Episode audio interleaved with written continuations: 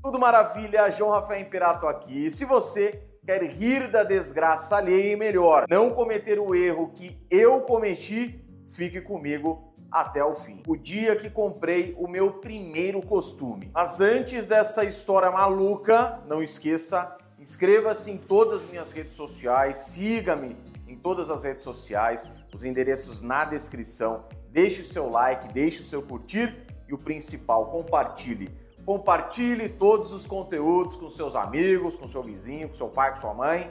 O importante é que todos tenham acesso a essas informações. Antes de mais nada, vale um apontamento quanto à diferença entre costume e entre terno. Terno, o nome já diz três, né? É o paletó, é o colete e a calça. Então, paletó, colete e calça. Enquanto costume, que popularmente a grande maioria das pessoas fala terno, na verdade não é terno, é costume, que é composto pelo paletó e pela calça. Então vamos à história. O que aconteceu foi o seguinte: o primeiro terno que eu comprei foi em virtude da necessidade do estágio de prática jurídica, né, no núcleo de prática jurídica do meu curso de direito. Então lá fui eu, todo menino pimpão, na loja de roupa masculina de um shopping aqui da minha cidade. Chegando nessa loja, cumprimenta vendedor daqui, vendedor dali. O que o senhor deseja? Eu queria um terno, né? Na verdade, não sabia essa diferenciação entre costume e terno. Queria um terno, mais do que depressa. Eu, sabe sua numeração? Não, não sei minha numeração, não sabia nada. Eu estava literalmente nas mãos daquele vendedor. Puxou um terno cinza, até aí tudo maravilha. Se você me acompanha lá no Instagram, recentemente eu fiz um post das cores que eu prefiro para ternos, né, e para costumes, né, o azul marinho, o cinza e o preto. Então até aí nenhum problema, o cinza, né?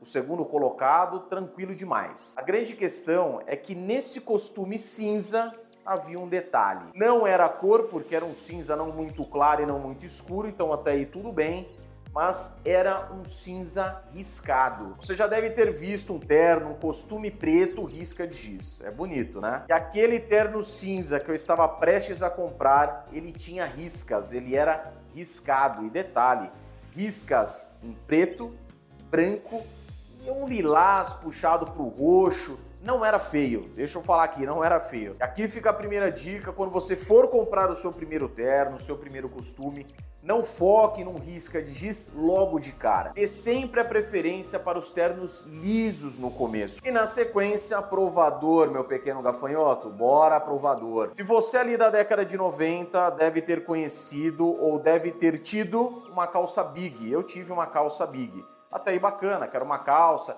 usado por skatistas, para você no dia a dia, uma calça mais folgada. Agora imagine uma calça big para um terno, para um costume. Era exatamente o tamanho da calça que eu estava provando. Até aí você vai falar, JR, mas não tem problema nenhum, porque a calça você ajusta. Geralmente, quando nós ajustamos uma calça, nós ajustamos a cintura, nós ajustamos a barra, mas muitos deixam de lado o ajuste da perna. Ou seja, ela fica com a barra na medida, ela fica com a cintura certinha, mas ela fica um balão em suas pernas. Foi exatamente isso que aconteceu com minha calça, logicamente depois de ajustado. Um detalhe aqui na barra, e a barrinha, eu lembro muito bem que o vendedor falou o seguinte para mim, perguntou, a barra normal ou a barra italiana? O que, que você acha que eu escolhi?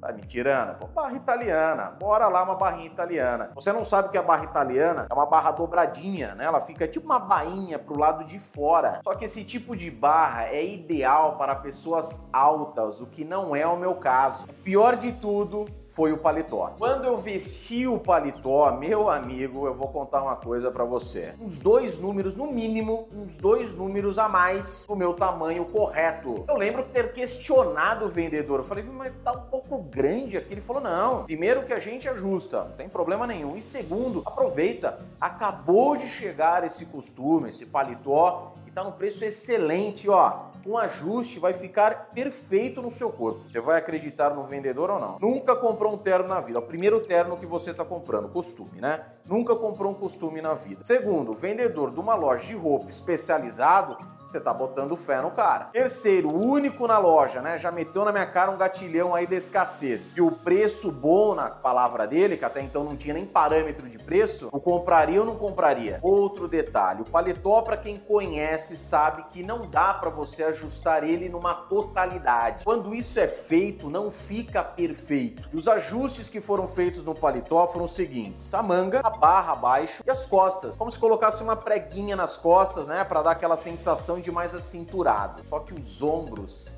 negativo. Eu só percebi isso, não foi neste momento, não foi após o ajuste, não foi após utilizar esse paletó, esse costume, né? O terno várias vezes, mas sim anos depois, quando eu comecei a ficar mais atento a como me vestir corretamente. Pois bem, tudo marcado, tudo lindo, maravilhoso, paguei ali o meu costume, estava contando os dias, marcando, né, xizinho lá no calendário para buscar o meu costume pronto, né, todo bonitinho, todo feitinho ali sob medida, né, fizeram ali sob medida o costume para mim. Fui no determinado dia, provei novamente o costume, ótimo vendedor, logicamente, né? Ficou perfeito. Só faltou ele dizer para mim que mesmo se eu tivesse encomendado um costume sob medida, não ficaria tão bom e nem ficou aquele. E lá fui eu para estágio todo pimposão, todo garboso, achando que eu estava elegante demais. Eu não tenho nenhuma foto do terno de como eu estava vestido para mostrar aqui para você, não tenho. Juro, se eu tivesse, eu colocava, mostrava para você com todo o prazer deste mundo. Mas vou colocar uma foto aqui e se você estiver somente é, ouvindo este conteúdo, sabe quem eu parecia? Eu parecia com aquele meu terno, né? Dois números a mais, né, acima da minha numeração correta, eu estava aparecendo de Mocó. Eu sei que eu peguei trauma disso e tempos depois, né, já advogado, nos meus primeiros meses de advocacia, eu prometi que eu nunca mais ia me desleixar quando o assunto era me vestir bem. Sempre gosto de enfatizar que se vestir bem não está propriamente associado a roupas caras. Os principais detalhes estão no caimento da roupa, no ajuste e na combinação. Aprenda com o meu erro e muita atenção na hora de comprar o seu primeiro costume, o seu próximo costume. Lembre-se, costume e não terno. Terno, logicamente, se você for comprar um terno, paletó, colete e calça. Caso contrário, que nós mais usamos no dia a dia, costume, paletó e calça. Combinado? Um forte abraço.